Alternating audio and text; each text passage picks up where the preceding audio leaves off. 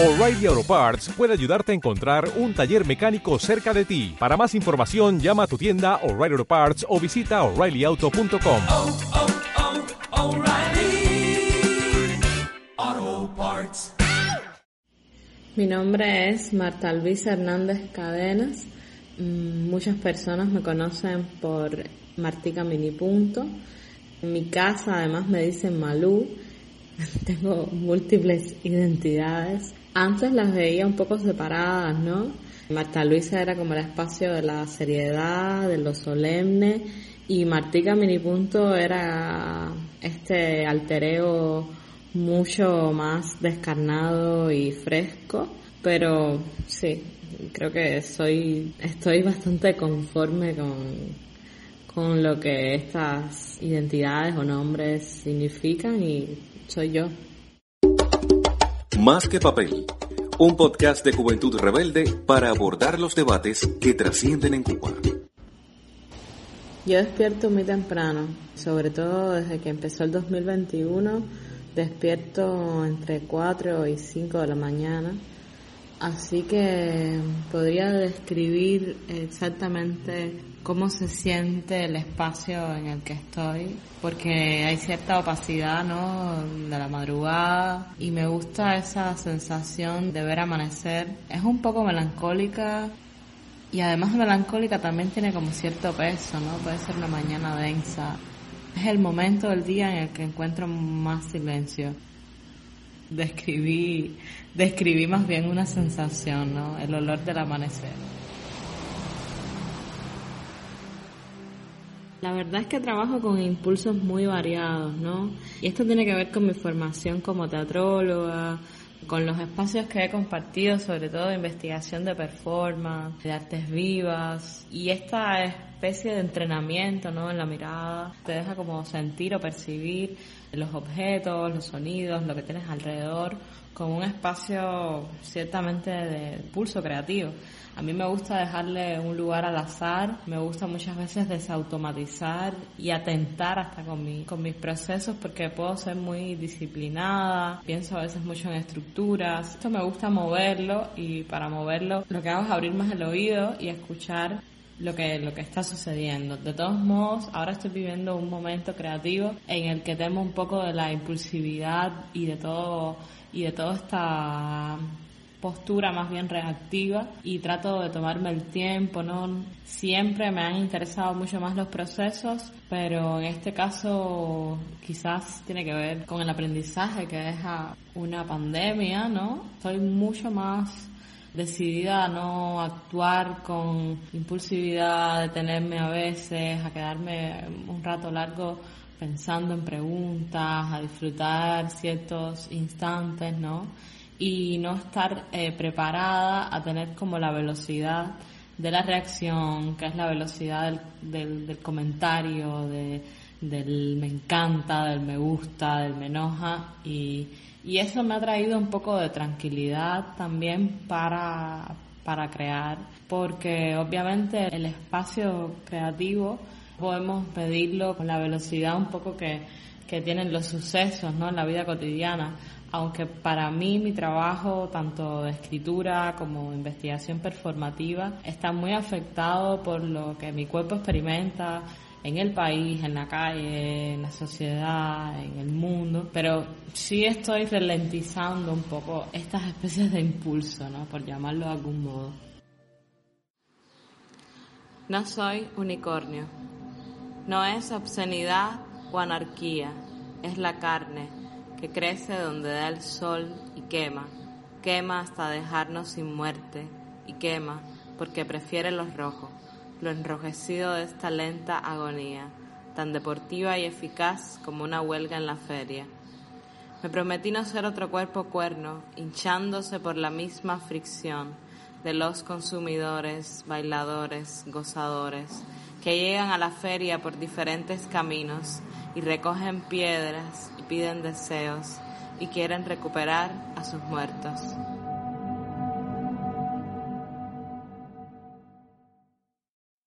Siento que el, mayor reto es encontrar una lengua propia y con esto no, no estoy hablando de, de, neologismos o de renunciar a una escritura alfabética, aunque de hecho me lo he planteado. Si la pregunta se refiere a qué me ha impulsado o a cuáles han sido los retos durante el contexto de la pandemia, yo simplemente la, la traduzco también a, a, los últimos años, no, no solo los años de estudios en, en la Universidad de las Artes, en ELISA, sino al, a los primeros atisbos ¿no? creativos de escritura, dibujo, a los espacios de improvisación y de goce que se daban de manera espontánea en, en mi casa, ¿no? Toda esa toda esa ficción, fricción, ese deseo y esa posibilidad de experimentar están ahí, pero sigo creyendo que, que, lo más difícil es encontrar un espacio de autonomía, un espacio ético y un espacio de, de sobre todo hurgar en uno mismo, pero también saber que uno está hablando una lengua que no es la lengua ni de los medios, ni,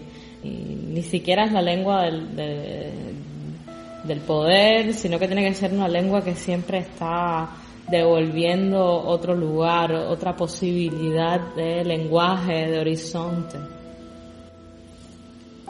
Yo creo que, que, la violencia de género es un mal anquilosado y muchas veces se invisibiliza o ni siquiera sabemos nombrar ciertas prácticas eh, machistas, heteropatriarcales, que laceran y sobre todo discriminan y, producen, por supuesto, relaciones desiguales, ¿no? Todas hemos padecido este tipo de, discriminación y, de algún modo el feminismo, desde su multiplicidad y heterogeneidad, ha producido un saber y también un registro de las luchas que en diferentes contextos, porque no podemos generalizar, y en diferentes voces y paradigmas ha tratado de romper estas, estas maneras de, de violencia que eh, son totalmente reproducidas no solo por el hombre, sino también por un modelo estatal y gubernamental, ¿no? Creo que hablar de violencia de género es sumamente importante cuando hablamos de estereotipos, ¿no? Por la pregunta que me haces. Hay muchos estereotipos que también buscan de algún modo clasificar a la manera de, de ubicar en un guion preestablecido, en un guion normativo nuestros deseos.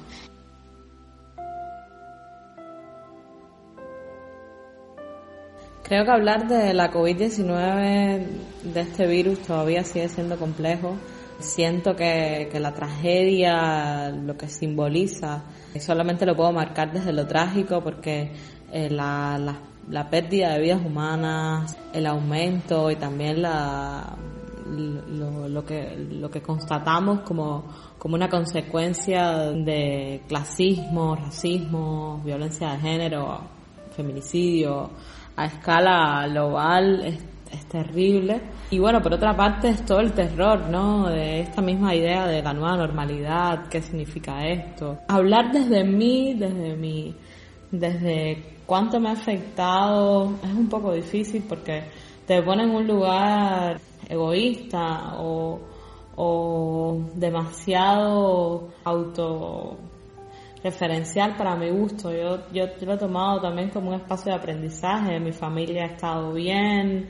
Sabemos que en Cuba la gestión médica ha lidiado con, con esto tan terrible, bien, eh, pero por otra parte hay, hay muchas interrogantes que, que yo creo que no están separadas del virus, que tienen que ver con espacios de, de discusión y reflexión o incluso con espacios de, de libertad de expresión, de, discusión sobre derechos. Así que creo que ha sido un contexto que ha puesto el ojo en, preguntas que, que, no son la excepción de Cuba, sino que son preguntas que, que las sociedades contemporáneas y, y, la sociedad civil se hace, ¿no? Y me, me pasa que muchos proyectos se han interrumpido, que posibilidades de intercambio internacional se han detenido, Y todo esto habla de, una precarización o precariedad en proyectos e instituciones culturales que han cerrado. Y por otra parte también ha traído estrategias que han tomado y han dado un vuelco un poco a, las relaciones que, privilegian sobre todo la virtualidad para generar espacios de, de intercambio y de colaboración en esa intermediación tecnológica y de ahí también he aprendido mucho, ¿no? Proyectos de escucha, festivales en redes. Creo que no podemos medir todo el aprendizaje que deja, el saldo que deja. Podemos ver una especie de, posibilidad de, de, pensarnos, ¿no? Yo creo que el horizonte es colectivo, es algo que me he preguntado, pero, pero es muy difícil, es, aterrador. Yo, de hecho, te estoy contestando sintiendo como todas esta, estas divagaciones, digresiones y estos miedos que tienen que ver con, con, con los tiempos que vivimos, ¿no?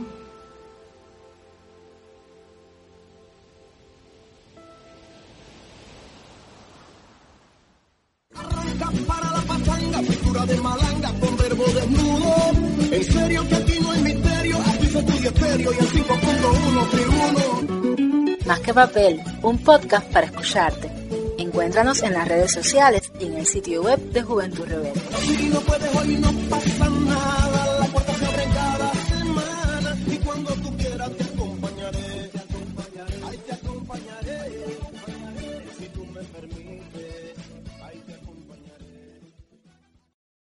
O'Reilly Auto Parts puede ayudarte a encontrar un taller mecánico cerca de ti. Para más información, llama a tu tienda O'Reilly Auto Parts o visita oreillyauto.com.